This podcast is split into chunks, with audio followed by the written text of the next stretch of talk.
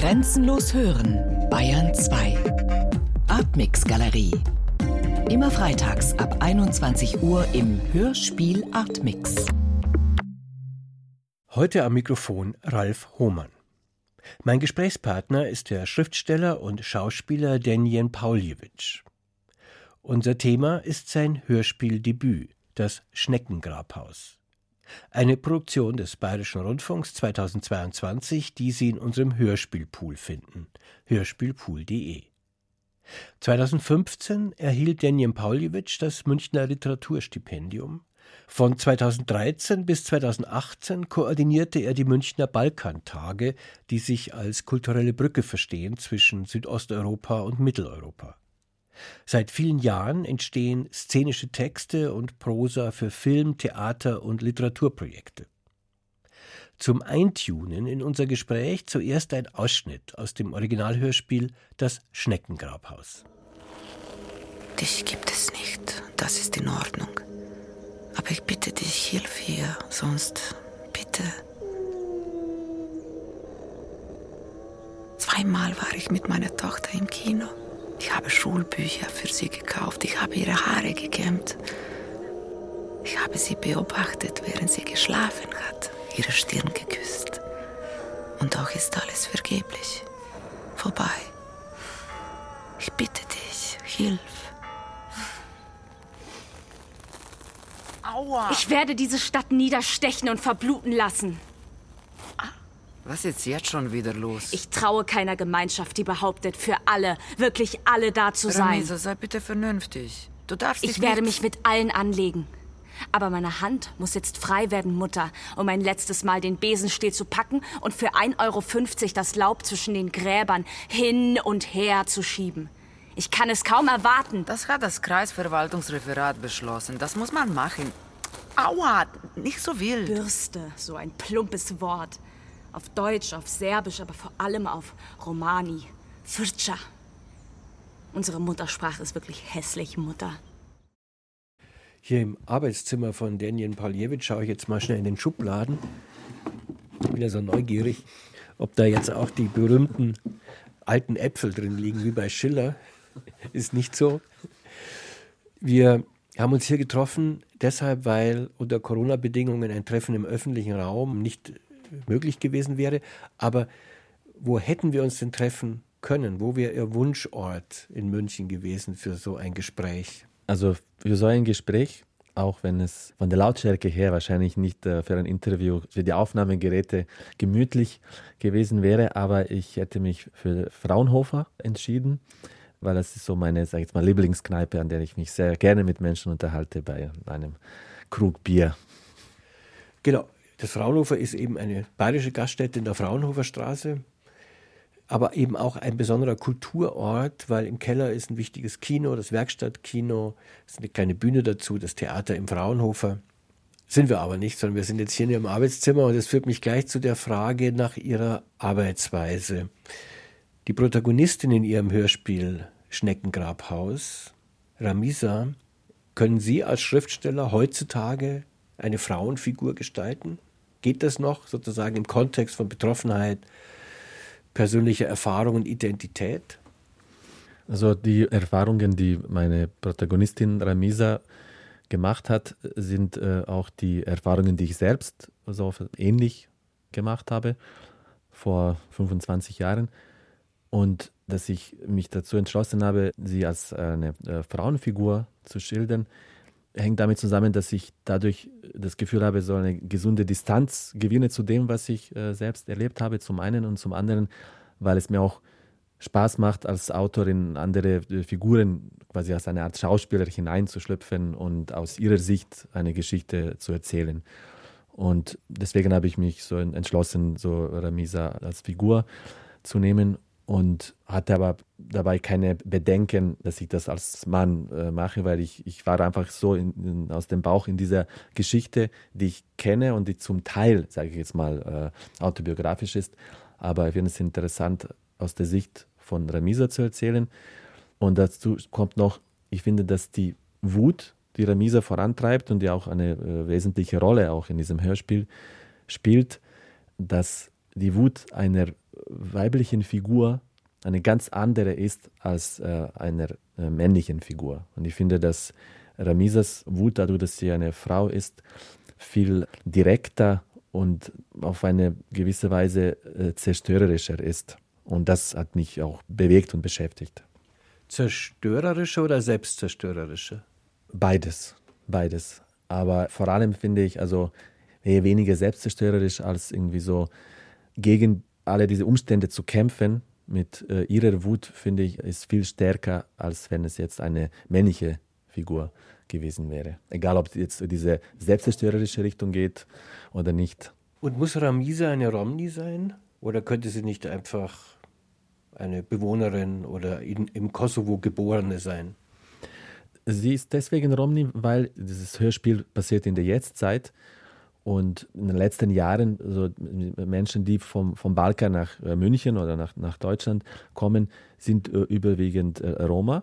Deswegen habe ich mich für sie entschieden und auch, weil ich ein wenig auch die Geschichte meines Cousins äh, erzähle, der in meinem Alter ist und der Roma ist und der auch damals mit mir in den 90ern nach München gekommen ist. Und das, deswegen habe ich mich entschlossen, so, mich für eine Romney, also als, als Figur. Und mein Cousin hat auch sowas auch ähnliches erlebt als Ramisa und wollte ursprünglich auch Lehrer werden, ist aber Balletttänzer geworden und hat eine große Karriere hinter sich. Inzwischen ist er Kulturmanager und hat in so großen Häusern, also in Europa, auch in den Staaten und auch in Kanada gespielt und auch äh, viele Theaterhäuser äh, geleitet und jetzt eben eine in, in Vancouver. Und Sie sagen, er hat ähnliche Erfahrungen wie Sie, deshalb nochmal nachgefasst, wie autobiografisch ist das Schneckengrabhaus? Also Ramisa ist ja zuerst illegal, dann ist sie obdachlos. Also woher kommt da der Einblick in diese Lebenssituationen? Also ich bin in Mitte 90er so nach äh, München gekommen während der Jugoslawienkriege als Kriegsdienstverweigerer und war erstmal eineinhalb Jahre illegal in, in München. Also obdachlos war ich nicht, aber, aber illegal und hatte aber auch so, als ich dann den Asylantrag gestellt habe, sehr viel so mit den äh, Behörden, vor allem im Kreisverwaltungsreferat, zu kämpfen gehabt. Und dadurch äh, sind diese Erfahrungen, die Ramisa hat, eigentlich auch meine eigene. Also illegal heißt quasi ohne Papiere auf Duldung hier in der Bundesrepublik Deutschland.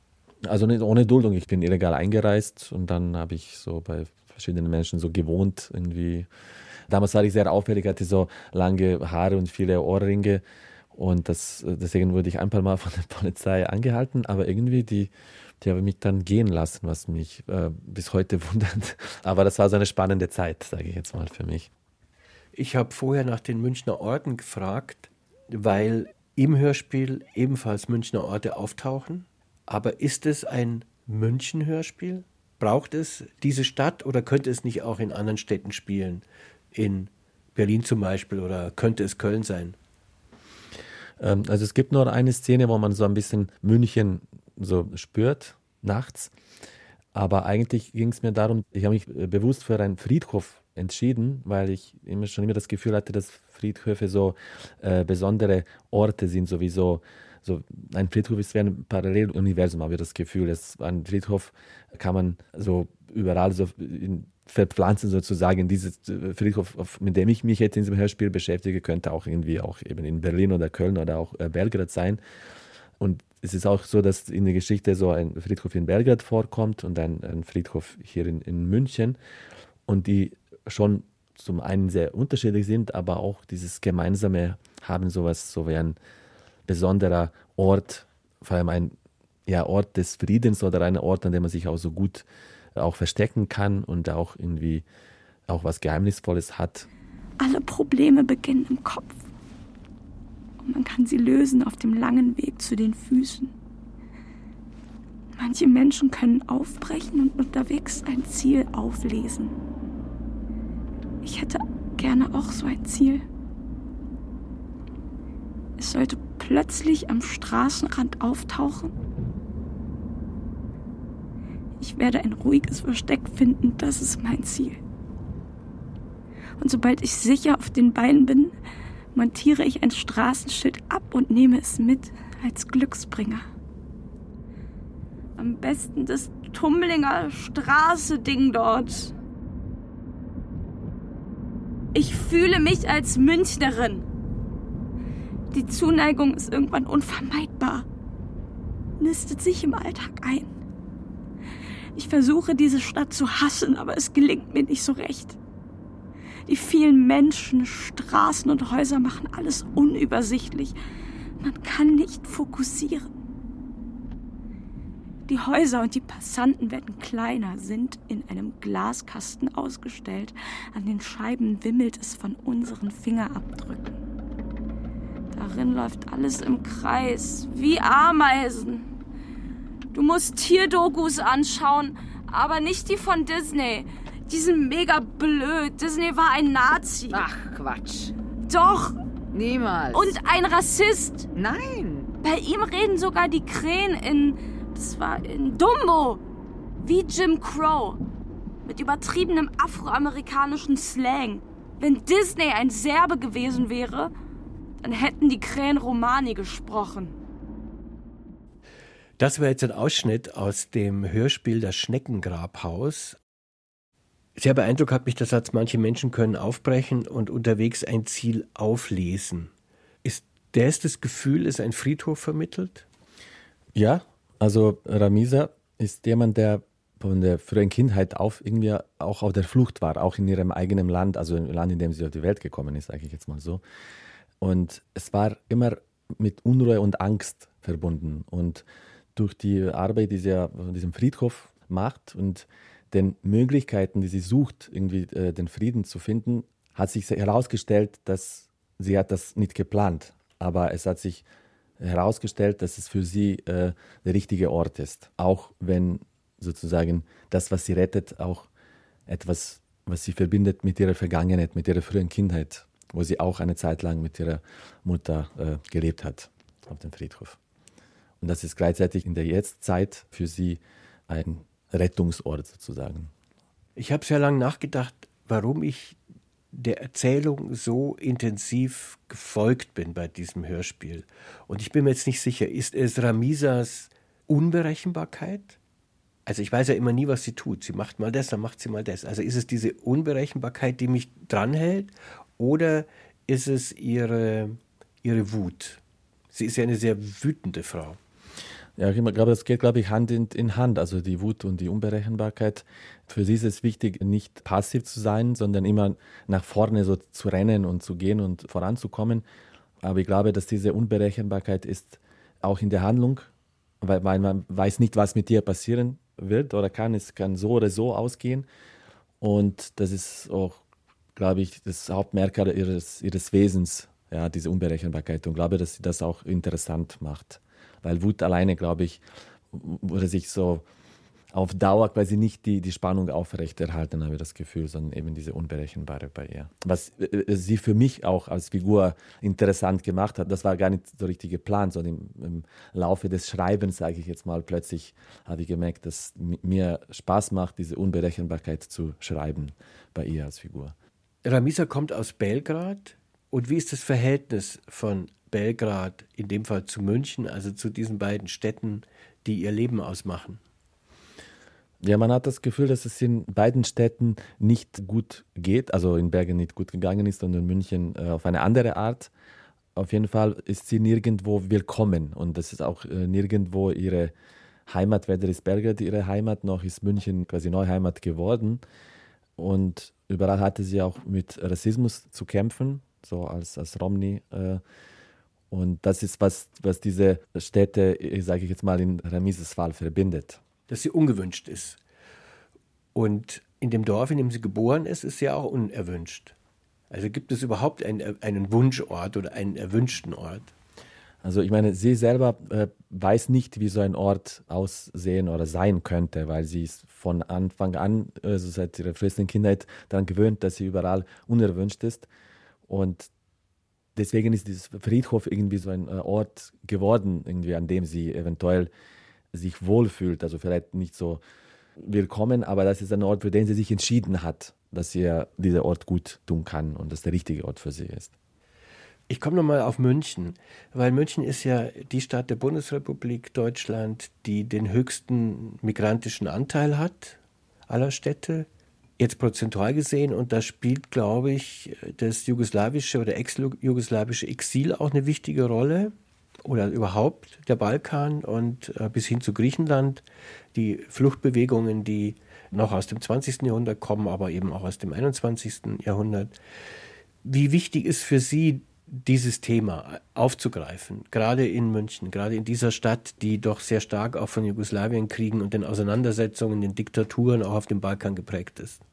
Ja, das war mir auch Anliegen, weil ich bin selber Mitte 90er während des Jugoslawienkrieges oder Jugoslawienkriege nach München äh, gekommen und München ist auch relativ nah so an, an Balkan, sage ich jetzt mal. Ist anders jetzt als Berlin oder Hamburg und er hat doch so einen gewissen so Touch des Südens, ja, also auch wieder verglichen jetzt mit Köln oder, oder Hamburg. Und dadurch, dass auch sehr viele Menschen vom Balkan oder nicht zu sagen jetzt aus dem ehemaligen Jugoslawien, sondern auch aus diesen ganzen Balkanländern äh, hier wohnen, äh, habe ich von Anfang an so auch meine Muttersprache überall so gehört und es gibt auch so viele äh, Kneipen und Clubs und das hat mir so ein bisschen so geholfen, nicht mindestens am Anfang so einigermaßen so auch fast wie zu Hause zu fühlen. Und deswegen wollte ich dieses Gefühl, dass sehr viele Menschen nach, nach München kommen, vom Balkan auch aufgreifen. Aber natürlich hat das alles schon in, in den 60er und 70er angefangen, so mit äh, Gastarbeitern, eben Abkommen mit Bundesrepublik Deutschland und äh, Jugoslawien, dass damals schon sehr, sehr viele gekommen sind und dann eben in den 90ern so quasi, nicht die zweite Welle, aber quasi dann in sehr großen Anzahl äh, gekommen sind. Äh, vor allem auch aus Kroatien und, und Bosnien, aber auch sehr viele auch aus, aus Serbien. Das Schneckengrabhaus ist ein Originalhörspiel. Es ist also für das Hörspiel geschrieben. Es ist keine Adaption eines Romans oder eines Films oder wie das heute oft üblich ist, dass man ein Stück, das sich am Markt schon bewährt hat, dann für das Hörspiel nochmal in Szene setzt. Das ist ein Originalhörspiel. Allerdings gab es vorher auch schon einen Text. Und da interessiert mich vor allem, dass dieser Text in einem Blog erschienen ist, weil das, glaube ich, doch für mich etwas Neues, das sozusagen aus eigentlich in dem digitalen Kontext die Idee zu einem Hörspiel entsteht. Das Hörspiel basiert auf einer Kurzgeschichte für den Blog von Simona Zensia, also Stadtbibliothek München. Und es gab keinen Punkt in dieser Kurzgeschichte. Das war irgendwie so, so viele Kommata. Und dann war schon diese Stimmung da. Also das war natürlich so eher eine Kurzgeschichte und auch mit ein bisschen auch äh, andere Handlung. Aber diese Stimmung und diese Figur Ramisa waren da, vor allem diese, diese Wut und diese Unberechenbarkeit. Und, äh, und dann eben nach so nach einem, einem Gespräch mit der BR-Redaktion zu diesem Thema, dann habe ich gesagt, okay, mache jetzt daraus einfach ein, ein Hörspiel. Unterscheidet sich jetzt beim Schreiben, beim Entwickeln des Hörspiels von einem Theaterstück? Ja, auf, auf jeden Fall. Also das ist mein äh, erstes Hörspiel und als ich den Hörspieltext geschrieben habe, habe ich das gleichzeitig auch parallel, also für mich noch, das war kein Auftrag, als Theatertext entwickelt. Und dann habe ich gemerkt, wie, obwohl es so sehr verwandt und nah zu sein scheint, also eine ganz andere Arbeit ist. Man muss einfach tatsächlich, sage ich jetzt mal, beim Schreiben die Augen schließen ja, und versuchen herauszufinden, wie das klingt. Und nichts wie als Theaterstück, wie es natürlich auf der Bühne wirkt mit dem Ganzen, was noch äh, dazu kommt. Und ich muss sagen, dass es für mich nicht einfach war, weg von dem zu kommen, was ich so äh, gut kenne. Und das ist eben sind Theatertexte.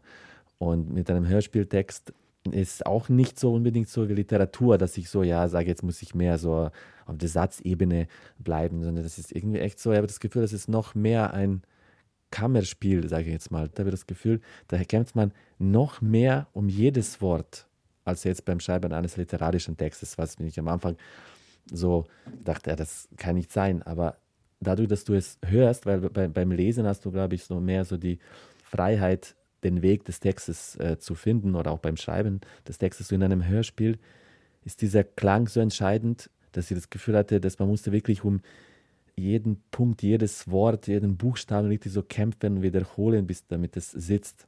Sogar noch hatte quasi noch weniger Flow bei der Arbeit als beim Schreiben eines literarischen Textes. Und das, das fand ich interessant und uh, ungewöhnlich. Ich glaube, das ist eine gute Gelegenheit, nochmal einen Ausschnitt aus dem Hörspiel Schneckengrabhaus zu hören und eben genau auf diese Wort- Metzarbeit hinzuhören. Johanna geht vor dem Schreibtisch auf und ab, bleibt am Fenster stehen und beobachtet ein Paar im Standesamt gegenüber. Das Heiratsbüro, direkt neben dem Sterbebüro. Ich weiß, dass Sie genügend Spielraum haben. Was soll ich denn machen? Frau Bayramis Asylantrag wurde vor Jahren abgelehnt. Es ist ein Wunder, dass ihre Duldung so lange verlängert worden ist. Das Kosovo und auch Serbien gelten sowieso seit Jahren als sichere Herkunftsländer. Sichere Herkunftsländer? es gibt genug Experten im Auswärtigen Amt, die das feststellen können. Und den Paragraphen 71 kennen Sie. Was gibt es da noch zu diskutieren? Mit dem Folgeantrag hat es nicht geklappt. Mhm. Frau Bayrami hätte in das Kosovo oder nach Serbien abgeschoben werden müssen. Sie ist nicht suizidgefährdet oder ähnliches. Stellen Sie ihr eine Ausbildungsgenehmigung aus. Wenn meine Mandantin an der Stelle findet, kann sie noch mindestens drei Jahre hier bleiben und... Äh Bisher nur abgebrochene Ausbildungen. Keine Arbeit, nichts wenn sie sich wenigstens um einen unentbehrlichen Pflegeberuf bemüht hätte. sie darf aber nicht zurück. Ach ja, die Angst vor Vergeltung der Albaner. Egal, was ihre Familie angestellt haben sollte oder ob sie Angst vor albanischen Extremisten hat. Sie muss nicht in den albanischen Teil. Aber sie lebt seit fast zehn Jahren hier. Hier ist ihre Stadt. Soll ich Ihre Interessen schützen oder die der Stadt? Bitte warten. Was soll Ramisa Bayrami da unten machen, bitte schön? Ihre Hütte steht nicht mehr. Frau Bayrami kann auch in Serbien leben. Die nehmen sowieso alle ihre Leute aus dem Kosovo. Gut, ein Ausschnitt aus dem Hörspiel Das Schneckengrabhaus von Denien Pauljewitsch. Mich haben zwei Sachen sehr berührt. Das eine ist dieser Statusverlust durch Grenzüberschreitung, nenne ich das immer. Das heißt, äh, ein Hochschuldiplom ist nichts mehr wert, sobald ich das Land verlasse. Äh, wird das abgewertet. In Belgrad wird Ramisa nur als Putzfrau gesehen und streng genommen in München auch nur als Putzfrau oder dann eben zu 1-Euro-Jobs verdonnert, indem sie, glaube ich, im Friedhof das Laub zusammenrecht. Also diese, diese Abwertung, ist das eine Erfahrung, die Sie auch gemacht haben, dass immer die Nichtanerkennung des jeweiligen kulturellen Kapitals? Genau, das habe ich auch tatsächlich erlebt, weil ich habe das Abitur in Belgrad gemacht. Ich habe aber das letzte Jahr, also Schuljahr, dann als eine Art Fernstudium gemacht. Und deswegen wurde mein Abi hier nicht anerkannt in München. Und dann musste ich Studienkolleg besuchen. Und ich habe tatsächlich eins zu eins das Gleiche gemacht, was ich in Belgrad gemacht habe, nur dass die Geschichte sich natürlich so mehr mit der deutschen Geschichte äh, beschäftigt hat und natürlich so die äh, deutsche Sprache, aber sonst habe ich wirklich das Gleiche gemacht, drei Jahre später oder vier Jahre später, nochmal in München. Ja. In dem Hörspiel Das Schneckengrabhaus überlagern sich verschiedene zeitliche Ebenen. Also die Kindheit von Ramisa, sie spricht noch mit der Mutter in einem Art Selbstgespräch und dann wieder die Gegenwart. Das ist das eine. Und zum anderen wechseln auch die Schauspieler und Schauspielerinnen ihre Rollen durch. Und das fand ich eine sehr interessante Kombination, dass also die Stimme der Mutter ist dann plötzlich auch die Stimme der Anwältin in der Ordnungsbehörde. Ist das jetzt Zufall oder Absicht, dass sozusagen die Mutter die Anwältin spielt? Weil die Mutter, die Schauspielerin, die die Mutter spielt, hätte ja auch die Sachbearbeiterin spielen können. Sind das zufällige Prozesse oder überinterpretiere ich da jetzt was? Äh, das sind keine äh, Zufälle. Also apropos Kammerspiel, äh, das also wie eine Lesung so mit geschlossenen Augen. Da habe ich dieses Bild, dass das Hörspiel noch mehr ein Kammerspiel ist, weil das Gefühl habe, das passiert tatsächlich nur in meinem Kopf, wenn ich die Augen schließe. Das ist anders als so beim Theater oder, oder Film oder sogar beim Buch, weil dann schaue ich mir das Buch in der Hand an. Und ein Hörspiel ist wirklich nur in in einem Kopf des Zuhörers oder der Zuhörerin. Ich hatte das Gefühl, dass ich das noch mehr zu einem kleinen Kammerspiel machen kann, in dem es nur drei, vier Figuren gibt und dass eben die zwei Figuren, also Ramisa und ihre Mutter, mehrere äh, Rollen spielen und sprechen, dann kommt alles noch so ein bisschen klaustrophobischer und enger und kleiner und auch ein bisschen aussichtsloser für Ramisa. Und diese Aussichtslosigkeit ist auch etwas, was ihre Geschichte oder ihr, äh, prägt. Und vor allem spielt auch eine Rolle, dass die Mutter eigentlich gar nicht mehr am Leben ist. Also alles das, was die quasi Ramisa so durchspielt mit ihrer Mutter, eigentlich spielt sie mit sich selbst alleine. Ja. Und deswegen habe ich mich ganz bewusst äh, dazu entschieden, dass so wenig Figuren wie, wie möglich viele äh, verschiedene Rollen auch sprechen können. Ja, das unterstützt, das ist mal so mein Empfinden, auch dieses Oszillieren im Stück. Manchmal habe ich das Gefühl, ich bin in einem Kasperltheater, also gerade wenn es um die Schule geht, weil die Sätze des Lehrers und dass die Polizei kommt, das ist einfach so ein typischer Kasperltheater-Dialog. Dann wiederum bin ich im Krimi, also als die Polizei kommt, und Ramisa abschieben will. Da habe ich ja eher so eine Art Thriller. Und dann wiederum bin ich in so einer Lachnummer, die mich sehr lang beschäftigt hat, die Lachnummer auf der Ordnungsbehörde im Kreisverwaltungsreferat. Das fand ich eigentlich sehr interessant. Diese Lachnummer fand ich überraschend, weil es ist ja eigentlich nicht zum Lachen auf dieser Behörde. Naja, das sind so ein paar groteske Momente, sage ich jetzt mal, die mir wichtig waren, weil Remisas Figur hat auch Humor, ja, trotz der ganzen Wut und dieser Aussichtslosigkeit, in der sie sich befindet. Aber sie ist immer in Bewegung und die äh, Sprache ist, könnte man sagen, neben Erinnerungen das Einzige, was sie hat. Und sie kann sehr gut mit, mit Sprache, auch jetzt auch Latein und Deutsch und äh, Roma und Serbisch. Sie spielt auch sehr viel mit der Sprache und hat auch Spaß dabei. Und sie behauptet auch so vieles, was gar nicht stimmt. Und das ist, was dieser Figur auch hilft, auch voranzukommen. Dieses Spiel mit der Sprache, das auch manchmal auch lustig ist. Ja. Und viele Situationen, die sie mit ihrer Mutter durchspielt, wie zum Beispiel diese Situation im, im Kreisverwaltungsreferat, ist so gedacht, dass man das Gefühl haben könnte, dass es gar nicht passiert. Das ist nur etwas, was in äh, Ramises Vorstellung hätte passieren können oder hätte verlaufen können oder sollen. Und so, so entstehen so manche Momente, die vielleicht eben so lustig sind oder leicht grotesk. Und das ist der, weil das irgendwie Ramisa auch hilft, mit der Situation zurechtzukommen. Das wäre jetzt die individuelle Strategie, also mit einem gewissen Humor das Leben zu ertragen. Auf der anderen Seite fand ich es auch in der Analyse ganz interessant, weil ja diese Situation auf dem Ordnungsamt, das Verweigern der Arbeitserlaubnis, das Verweigern einer Behörde sein, um es jetzt mal im liberalen Sinne zu formulieren, selber der Schmied seines Glücks zu sein. Ja? Also diese Verweigerung, dieses man, man darf nicht, man, man ne? und so weiter, das ist ja ein Rollenspiel. Ja? Also jeder spielt da seine Rolle und am Ende ist es eine Tragödie.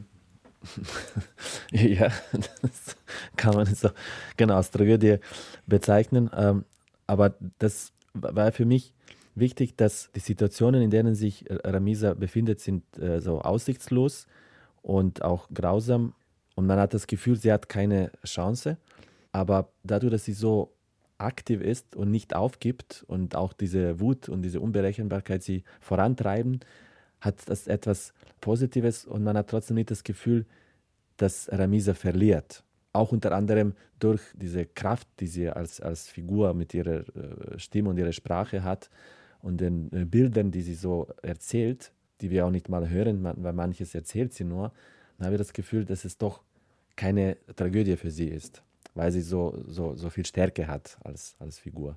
Deswegen habe ich das auch beim Schreiben, man kann auch sagen, ja gut, viele Sachen ergeben sich beim Schreiben oder dass die Figur doch auf gewisse Weise ihr eigenes Leben lebt, weil durch ihre Art treibt sie das, das Geschehen auch voran, auch, auch sprachlich, dass diese Kraft im Laufe des Schreibprozesses auch äh, bei ihr als Figur gewachsen ist. Und ich war selbst beeindruckt von ihrer Stärke und hatte letzten Endes kein ungutes Gefühl bei allem, was sie so erlebt. Glaube ich, eben durch, durch dieser, das Aktivsein und nicht aufgeben. Stell dir vor, ein Grabhaus, man würde drin wohnen können, unbemerkt, unsichtbar. Eine kleine Familie, Mutter und Tochter. Wir hatten damals keine andere Wahl, nachdem die erste Hütte verloren gegangen war, abgerissen eigentlich. So ist es mit mir und meiner Mutter gewesen. Frau Sittler, so haben sie ihn genannt. Den korrupten Nazi Dragan Gilas, damals Bürgermeister von Belgrad. Er hat Roma-Siedlungen abreißen und Familien in kleine Arbeitercontainer umsiedeln lassen, in kleine Mülltonnen am Arsch der Welt. Und so sitzen wir fünf Tage nach dem Grabhütteneinfall der Mutti auf dem Sofa im Grabhäuschen eines reichen Bauern aus der Gegend und schauen auf das dunkle TV-Gerät, denn ohne Strom geht gar nichts. Der Kühlschrank ist ebenfalls stromlos, aber nicht leer. Das war ein Ausschnitt aus dem Originalhörspiel Das Schneckengrabhaus von Damien Pauljewitsch, bei dem ich mich auch sehr für unser Gespräch bedanke. Ja, vielen Dank für das Gespräch, auch für die guten Fragen und äh, vor allem für das Zuhören. Das Schneckengrabhaus sowie viele weitere Hörspiele zum kostenfreien Download finden Sie in unserem Hörspielpool hörspielpool.de oder in der ARD Audiothek. Dort gibt es auch weitere Episoden der Artmix Galerie, unser Podcast zum Diskurs über Medien, Kunst und Wissenschaft. Am Mikrofon sagt Servus Ralf Hohmann.